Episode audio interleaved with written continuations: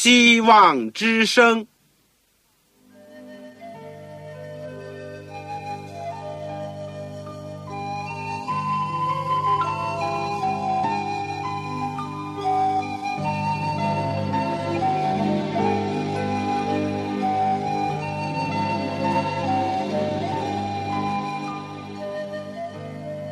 各位听众朋友，各位弟兄姐妹，欢迎您收听信徒培训这个节目。教会的兴旺，不单表现为人数众多，更要求教友的素质好。为了使教会真正达到人丁兴旺，又灵性健壮，希望之声特别为广大的信徒制作了信徒培训这个节目，满足主内同工同道的需要。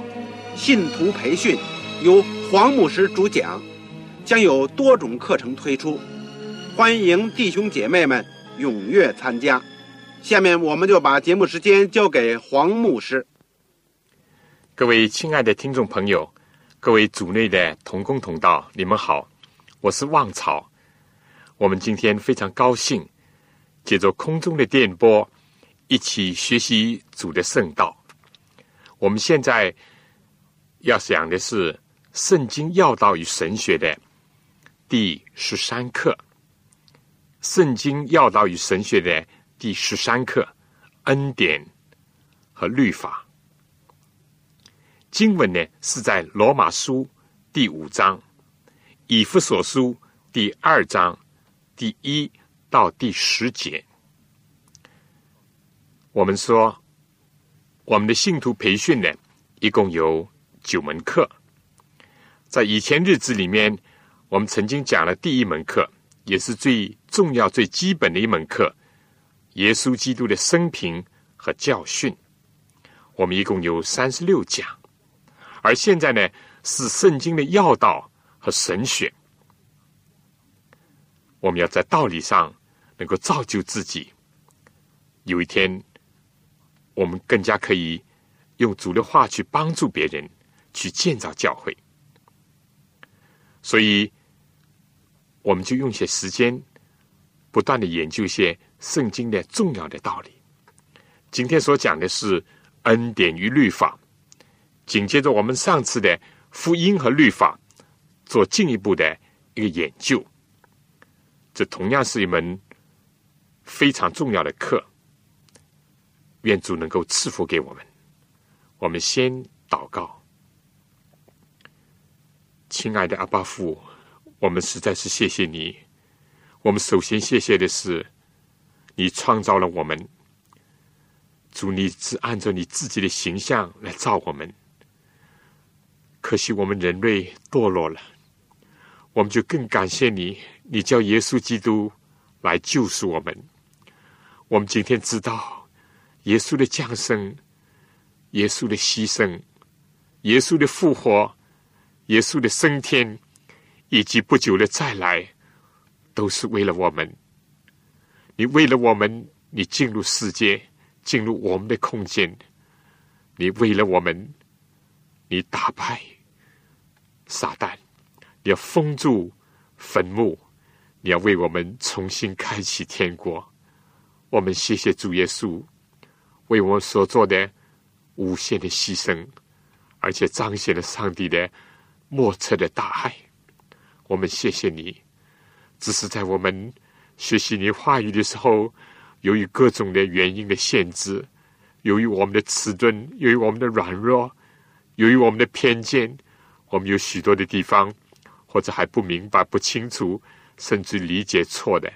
求你借着你自己的话，不断的光照我们，不断的造就我们，让我们能够信仰有根有基。使我们真实知道你天赋的大爱，你天赋的公义是何等的长阔高深。求主使我们能够来到主的面前，使我们今天所学习的你的话语，就是关于恩典和律法的这问题，给我们有个清楚的看见，给我们能够顺着圣灵的感动，能够听你的话，而且照你的话去行。求主垂听我们的祷告，我祈求你帮助那些第一次听见福音的人，让他们受你话语的感动，受你爱的感召。我也祈求那些我们的弟兄姐妹当中，如果在这问题上有不明白、不清楚的，求你能够光照，求你给我们属天的智慧，也求主祝福我们当中你自己所拣选的工人，让他们用真理来装备自己，赶快把这生命的粮，把真理能够传扬出去。垂听我们的祷告，是奉靠主耶稣的圣名，阿门。在基督教里面呢，有个相当流行的说法，就是说呢，现在是恩典时期。但如果你向那些持有这观点人再多问一点，什么为止恩典时期呢？他们就会回答说：现在已经不是旧约时代了。那这又是什么意思呢？他们说，因为旧约时代呢是律法的时代，而现在呢是恩典的时代。旧约时期的犹太人是要守律法的，现在呢，律法已经被废除了，人无需再遵守了，因为耶稣已经为我们成全了律法。我们说，对于不熟悉圣经的人，或者是对神学名词不大了解的人呢，我希望通过今天的学习呢，从圣经里面得到一些明确的答案。而且要确切的知道这样的讲法、这样的信仰是否在圣经上站得住脚。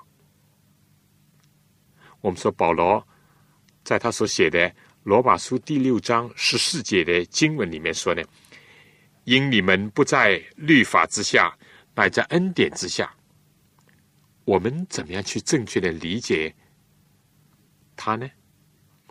旧约时代真的是律法时代而没有恩典吗？而新约时期是恩典时期，就无需遵守道德律吗？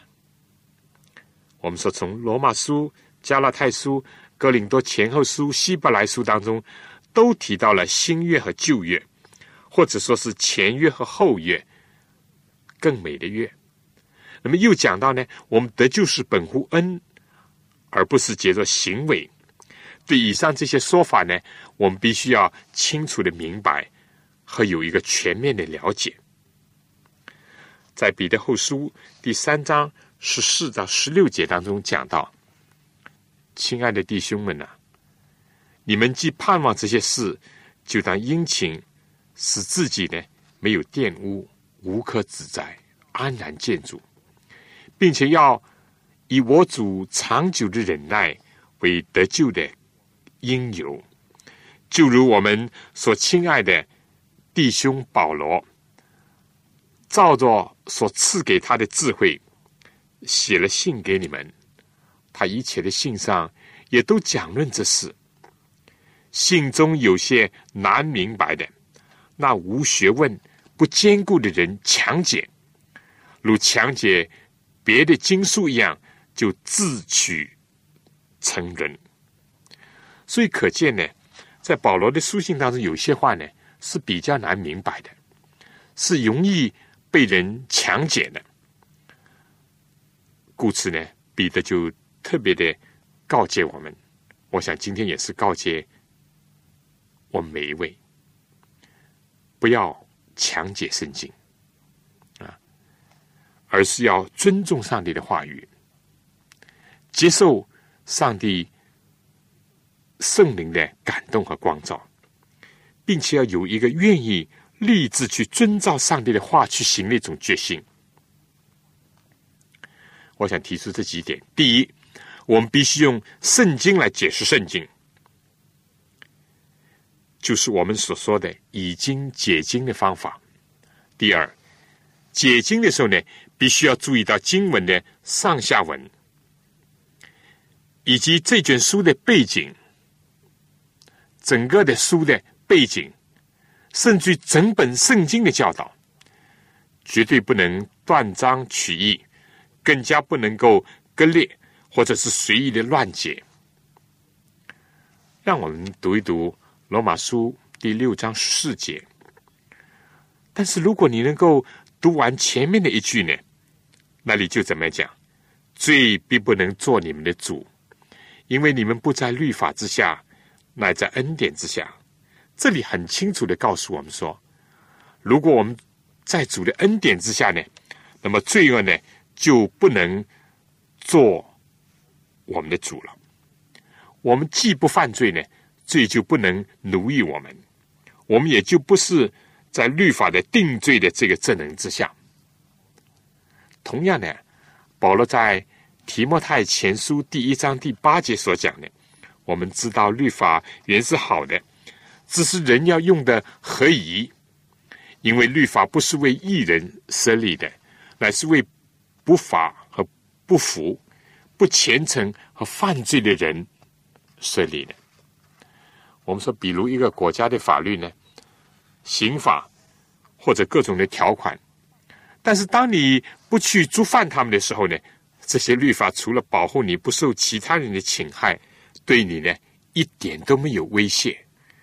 他们也不会定你的罪，但圣经讲呢，再加上我们自己的经验也告诉我们呢，每一个人都是罪人，你我都是罪人，尤其是在上帝的圣洁、公义、慈爱的律法面前，我们都要低下头来。我们唯有靠着主的恩典，我们过去的罪呢，才能够得到赦免，而且靠着主的恩典呢。才能够天天过一种得胜的生活，我们对明天呢才会有盼望。因为当我们相信、接受了主耶稣基督以后，他就是我们的主，而罪呢就不能做我们的主。我想下面呢，请大家听一首歌，《我罪极重》。我们首先要认识到，我们是有罪的。律法要定我们的罪，而且我们的罪是很重的，但是我们是有希望的，因为耶稣是我们的救主。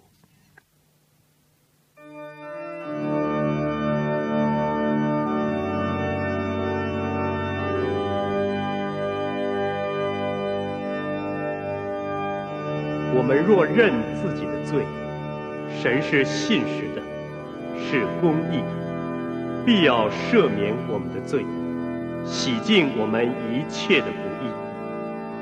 所以，我们只管坦然无惧的来到施恩宝座前。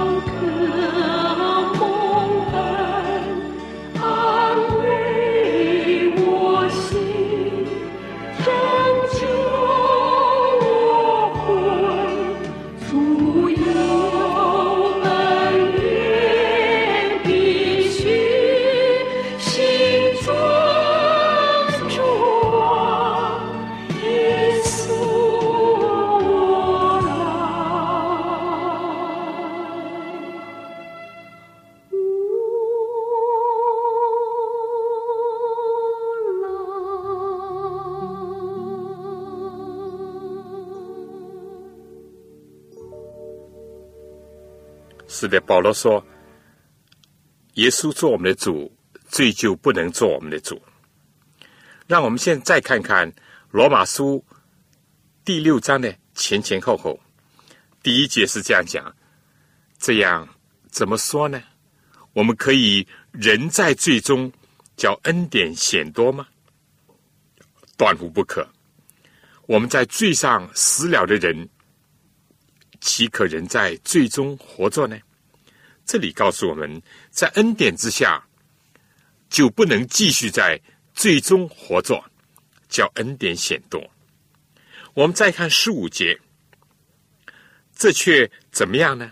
我们在恩典之下。不在律法之下就可以犯罪吗？断乎不可。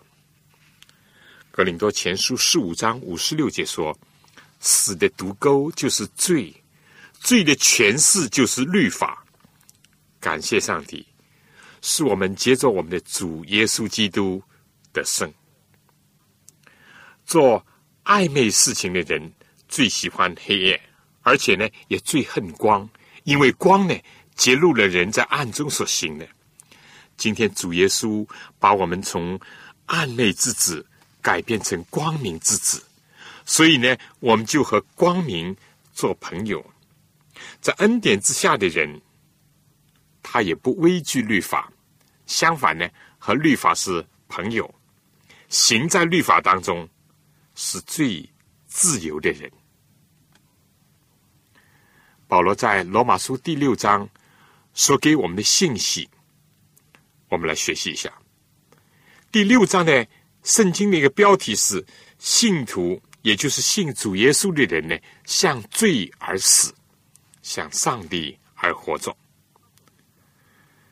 他所比较的呢，不是恩典和律法的结局，而是罪和恩典的结局。罪使人死，使人落在。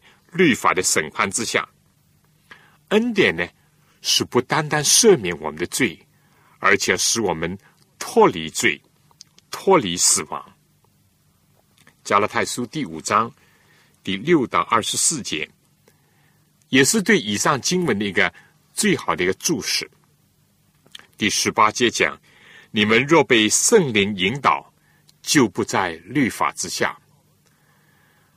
保罗提到。奸淫、污秽、邪荡、拜偶像、仇恨、增进、嫉妒等等，都要在律法之下，都要被律法定罪，而且将来呢，都不能承受上帝的果。但那些顺从圣灵行事的，就结出圣灵的果子来，就是喜乐、仁爱、和平、良善、信实、忍耐、温柔、节制。这样的事呢，没有律法禁止，这就更加积极的提到了在恩典之下的一个含义。在恩典之下呢，才有可能结出圣灵的果子来。不在律法之下，并不是说要废掉律法，不是要去违反律法，乃是说在恩典之下的人。就能够更好的、更完全的遵守律法和律法和谐，并且呢，承受耶稣守全律法的一个意义。这就是在恩典之下的真正的含义。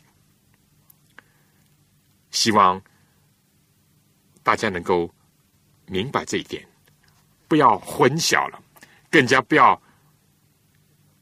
把恩典和律法造成对立。第二，关于新约和旧约的问题，这也是很多人有模糊观念的一个问题。在加拉太书第四章二十四节，保罗说：“这都是比方。那两个妇人就是亚伯拉罕的两个妻子，萨拉和夏甲，就是两月。”一约是出于西乃山生子为奴，乃是夏甲。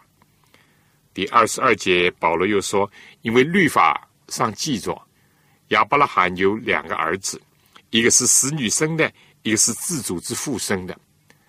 然而呢，那死女所生的呢，是按照血气生的；那自主之妇人所生的，是凭着应许生的。保罗呢，就用它来比作前月和后月，或者说是新月和旧月。哥林多前书十一章二十五节说，就是我们平时在圣餐里的时候常常念的那段经文。饭后也照样拿起杯来说：“这杯是用我的血所立的心愿。您每逢喝的时候，要如此行，为的是纪念我。您每逢吃着饼、喝着杯，是表明主的死，只等到他来。新约呢，也就是耶稣死在十字架上为我们流血牺牲的时候所立的愿。”希伯来书第七章二十二节，第八章第六节呢，这样讲到，因为它是更美的月，所以这里我们看见新月，也就是指着耶稣和门徒所立的月，也就是在很早之前，耶稣和信心之主亚伯拉罕所立的月，而旧月呢，是指着在出埃及的路上。上帝和以色列人所立的约，从埃及记十九章第五节，生命记第五章第二节，第七章第九节。当时上帝说：“如今你们若实在听我的话，遵守我的约，就要在万民中做属我的子民，因为全地都是我的。”你们要归我为祭司的国度，为圣洁的国民。这些话你要告诉以色列人。摩西呢，去招了民间的长老来，将耶和华所吩咐他的话，都在他们面前陈明。百姓都同声回答说：“凡耶和华所说的，都要遵行。”生命记第五章第二节说呢：“耶和华我们的上帝。”在何烈山与我们立约，这约不是与我们列祖立的，乃是与我们今日在这里存活的人立的。上帝宣布了他的原文的一个条款以后呢，也就是说，这个十诫的内容以后呢，百姓就恐惧战惊，只求摩西呢对他们说话。他们要求说。求你进前去听耶和华我们上帝所要说的一切话，讲他对你说的话呢，都传给我们，我们就听从遵行。这样呢，这个月呢就成立了。首先，我们要清楚所讲的新约和旧约呢，第一，请大家听好，不是指着旧约圣经和新约圣经。这是一个很大的误解。正因为这个误解呢，所以就导致出所谓旧约讲的呢，都是讲律法啦；新约讲的都是讲恩典。而且呢，又讲到旧约的耶和华呢是很厉害的啦，新的耶稣是非常的慈爱的。这些都是错误的解释，也是一个错误的一个印象，更加是一个错误的结论。这里的约呢，是指着契约或者是一个盟约。这里的约呢，还特别指着当时在对等之外的另外一种约，就是一种由尊贵的主人和从属的人所立的一种约，也就是上帝和人、创造主和受造者之间所立的一个约。这里所讲的旧约呢？只是指着出埃及的时候，以色列人跟上帝所立的一个愿，而他的一个精神呢，就是自以为能够听遵上帝的律法，而且能够实行上帝的律法。但是他们的心态呢，正像当时以色列人所表示的，是恐惧和战惊，再加上他们的自私。和无知的一种自信，结果怎么样呢？仅仅四十天，当摩西到山上与上帝相会的时候，他们就破坏了这个月，就开始拜偶像，而且吵着要想回埃及，而且也开始犯罪放纵。当摩西从山上下来，把上帝亲手所细刻的有十条诫命的两块石板摔碎了，因为摩西看到以色列民在围绕着一个金牛犊在那里唱歌跳舞，他们要想回埃及去。不久之前。他们所许诺的要遵行上帝的律法和诫命，包括不拜偶像、没有第二个神、不妄称上帝的名，都丢之脑后，都被破坏了。所以，这个石板的被摔碎，也象征着这个约的破灭。但这次这约的破灭，不在于上帝，而是在于人毁约。上帝呢，也就利用这个事件表明，所有只是依靠自己，而不依靠上帝人的一种软弱和失败。所有不意识到自己软弱，不觉得要完全的仰赖上帝的人，最终的结果也就是这样：听从上帝的话，我们不是因为恐惧战惊。相反，我们要听从上帝的话，应当是出自一颗爱和顺从上帝的心。所以呢，我们唯有来到耶稣面前，我们觉察我们自己是一个软弱的罪人。我们非但是不能遵守上帝律法，而且我们多多的违背了神的律法。没有听遵他的话语，我们唯有来到基督面前，接受他做我们的救主，求他赦免我们过去的罪，而且给我们力量，能够遵行上帝的话语和他的旨意相符合。下面，我想请大家听一首歌，来救耶稣。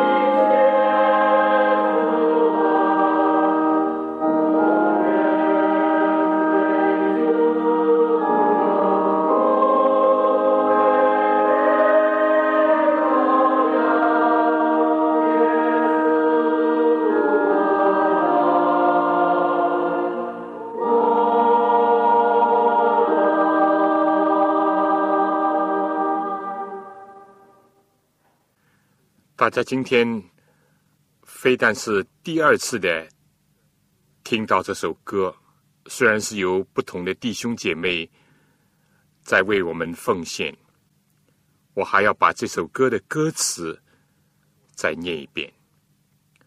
我罪极重，应当成人。救主替死，大开生门，盟主宣召来的救恩。我罪极重，污秽日增，几月洗涤，终于无能。唯主宝血，一洗便清。我罪极重，心多忧情。疑性参半，鲁浪翻腾，内有恐惧，外有纷争。主耶稣，我来，我来。我罪极重，被魔所诱，大受苦难，沦为罪囚。主能释放，使我自由。主啊！我来，我来，我罪极重，尚可蒙恩，安慰我心，拯救我魂。足有恩言，必须听尊。主啊，耶稣，我来，我来。记得世界布道家各培理牧师，每一次。在讲完以后，在他的宣召的时候，都是唱这首歌。当我在电视的荧幕上，或者我亲自见到有成百上千的人，都出离了自己的座位，来到讲台前，其实是来到主耶稣基督面前，愿意相信他。接受他，愿意求得赦罪的平安，愿意求得得胜罪恶的力量，愿意求得生活的意义，更加求得永生的应许。我的心很受感动，所以今天呢，我两次的选用了这首诗歌作为我们的信息。是的，我们需要。上帝给我们的恩典，因为我们确实是违背了上帝的律法。我们是需要上帝的恩典，因为我们很想度一种和上帝律法相和谐的生活。我们需要耶稣基督的恩典，因为我们唯有靠着他的恩典，我们才能够让神的话语在我们的心里。让上帝律法刻在我们的心里，以至于成就了上帝在新约当中所给我们的应许。下面呢，我紧接着讲，我们说旧约的条文呢是在于实践，错呢不错在这个立约的一个条文，是错在人没有守约。人怎么没有守约呢？是因为想靠自己，不意识到自己软弱。那么我们讲新约的立约的条文呢，也还是上帝的世界，但呢，这个世界不是刻在石板上，而是圣灵把它刻在人的心板上。正像旧约圣经耶利米书三十一章所讲的。三十一章三十三节，也是新月的希伯来书第八章，也同样的引证了这段话。这段圣经说：“那些日子以后，我与以色列家所立的约乃是这样：我要将我的律法放在他们里面，写在他们的心上。我要做他们的上帝，他们要做我的子民。”三十一节这样讲：耶和华说，日子将到，我要与以色列家和犹大家另立新约。不像我拉着他们祖宗的手，领他们出埃及地的时候，与他们所立的约。我虽做他们的丈夫，他们却背了我的约。这是耶和华说的。新约呢，就是上帝和他的百姓所立的约，也就是相信上帝和他所应许的一位救主，而且要救他们呢，脱离罪恶，并且呢。帮助他们胜过罪恶，而且使他们有力量，能够遵行上帝立约的条款，也就是遵行上帝的律法和诫命。我们说最早的时候宣布呢，是在伊甸园，创世纪第三章十五节，而以后呢，亚伯也是凭着这样的一种信心，意思就是说相信上帝的应许。借着献祭，仰望一位要来的救主。所以新约在那个时候已经有了。凡是凭着信心和上帝重新和好、重新建立关系的，这就是新约的功能，而不是靠自己。挪亚也是如此，亚伯拉罕呢也是这样信上帝。圣经讲，这就算为他的义，而且因着信呢。救主还要从亚伯拉罕的后裔当中出来。亚伯拉罕在献以撒的事情上呢，看到了上帝的羔羊要来做替身这件事情。圣经讲，亚伯拉罕就欢欢喜喜的仰望基督的日子来到。我们讲，所有在耶稣降生之前，凡是凭着信心起着献祭来认罪。和悔改，并且仰望要来的救主的人呢，都是和上帝建立新约关系的人。而当耶稣一来到世界上，而且牺牲在十字架上的时候，这个新约就正式的签署成立了。从此以后，凡是以信为本的人，凡是相信接受耶稣做救主。而且听尊上帝话语和律法的人呢，都是和上帝立约的一个子民。当我们了解到圣经上所讲的新约和旧约，不是指着我们现在所讲的新约圣经和旧约圣经，我们就明白了新约和旧约的立约的条文呢，都是指着律法和实践。只是呢。两个守约的人的精神不一样，旧约的守约的精神是靠自己，像靠行为得救，靠守律法来称义；而新约呢，是在上帝的律法和条款面前发现自己的不足，而认罪悔改，来仰望救主，倚靠救主的功劳和义。这就是新约。我们说有旧约精神的人呢，是代表了今天世界上的一部分人，也代表了那些犹太教当中的律法主义者，因为他们以为自己可以守上帝的律法，而守了上帝律法呢，就能够得蒙上帝的恩宠，最后呢，就能够赚的或者换的或者是获得。永生和拯救，他们是本末倒置了。而新约呢？我们说，不单单是在耶稣来了以后的人，才是和上帝立新约的人。相反呢，从人类的始祖开始，亚当、夏娃、亚伯、挪亚、亚伯拉罕，历代的圣徒和先知，都是具有新约精神的人。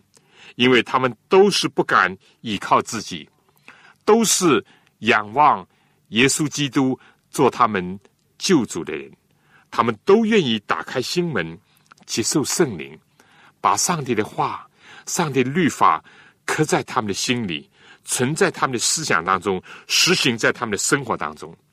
所以，新约和旧约呢，不是以耶稣降生之前和耶稣降生之后来分的。也不是以旧约时期的人和新约时期的人来划分的，而是以他们的精神状态是以仰望救主，还是依靠自己？是出于爱，还是由于恐惧来遵行上帝的话？以这个来划分的，以这个来决定是属于新约的范畴，还是属于旧约的范畴。第三呢，我们要讲讲，当我明白了新约和旧约所依据的都是律法，尽管当时的以色列人破坏了上帝的约，但上帝的律法呢是不能被破坏的。只是上帝所给他们的应许，也就是说，在遵行上帝律法的基础上的应许呢，却失落了。新约呢，是根据上帝要赐下救主、赐下圣灵的应许，不是靠着自己或者人的应许，说我能够守，我要守。正像亚伯拉罕生以撒，是凭着上帝的应许，而不像亚伯拉罕接着夏甲生以斯玛利，是出于仁义、出于血气、出于依靠自己的方法。明白了这点呢？我们就不会对上帝的律法有误解，相反呢，更加是兼顾了上帝的律法。人可以失信，但上帝不失信；人可以破坏了自己的诺言，但上帝的律法还是安定在天。旧约是破灭了，正像两块石板被摔碎那样。历代以来，凡是像古以色列人那样做的，最后也都要以失败而告终。但是新约呢，到耶稣基督来了以后呢，就成为一个更美的约。因为人非但以前是借着预表来仰望救主来到，现在更加在实体的当中看到了上帝的奇妙的大爱。看到了基督的莫测的牺牲，看到了律法的无限的神圣，也看到了罪恶的极其可怕。所以，我们人呢，就更加不可以依靠自己，更加要仰赖基督的功劳和救赎，并且要顺从圣灵的引导，靠着他的恩典和能力来行在。上帝的律法当中，下面呢，我想请大家听一首歌，就是“信而从主”。这是一个非常美丽的一个信息，“信而从主”。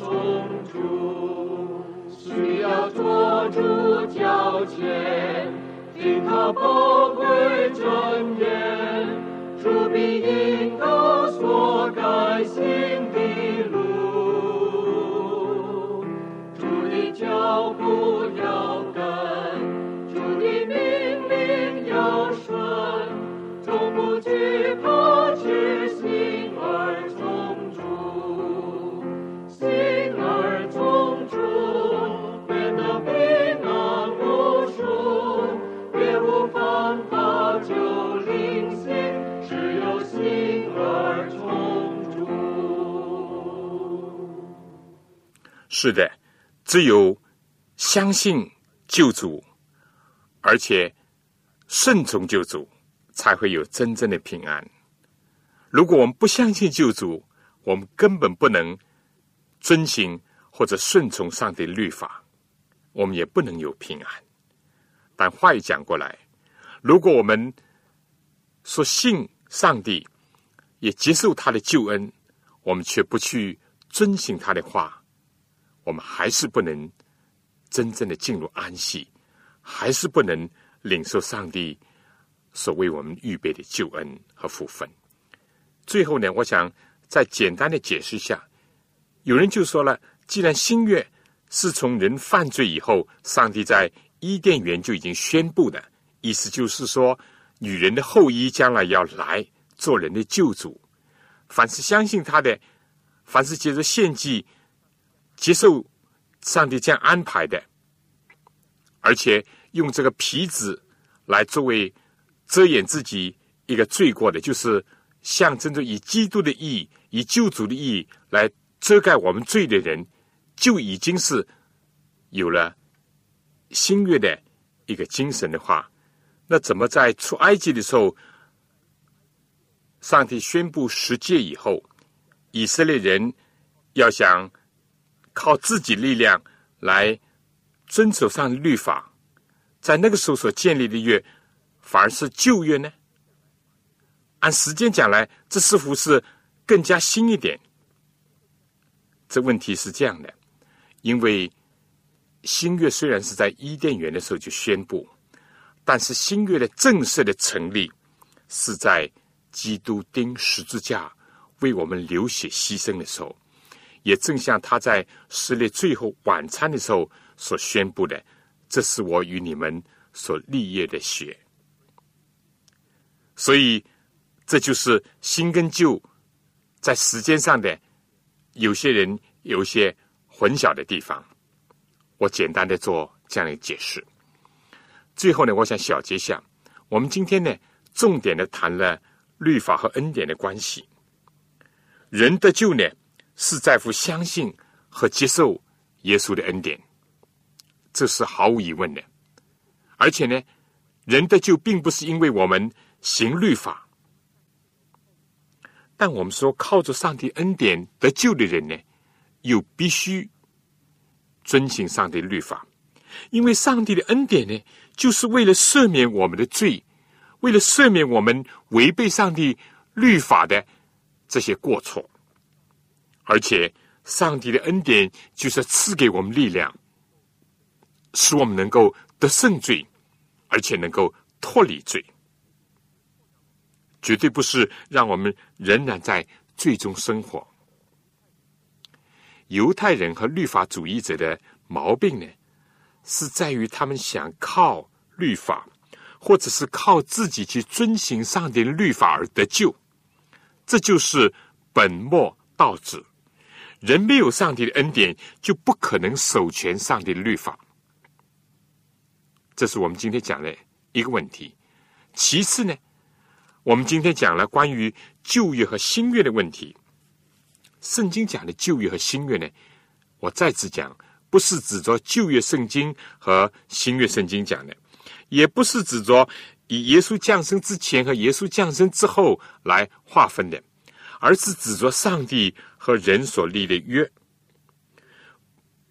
不认识新约和旧约所依据的条款，都是。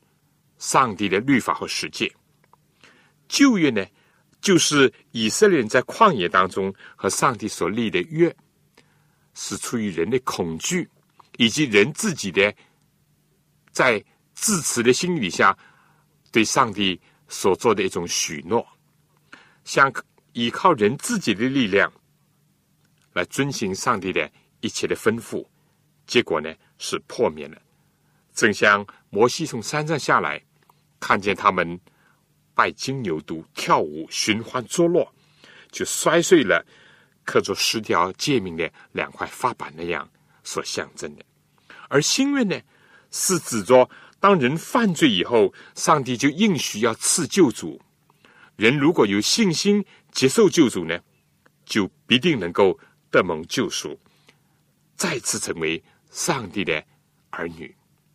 新约是依据上帝的应许，以及靠上帝的力量，所以历代以来，不论是在耶稣降生之前，或者耶稣降生之后，只要是相信一位救主要来拯救他们的，都是和上帝立了一个心愿。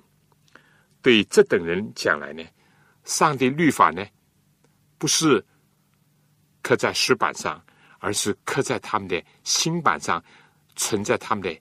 思想上，就像耶稣一样的讲：“你的律法在我心里，我乐意的照你的旨意行。”一个人真正的希望呢，弟兄姐妹，是在于耶稣基督，因为耶稣基督是充充满满的有恩典以及有真理的那一位。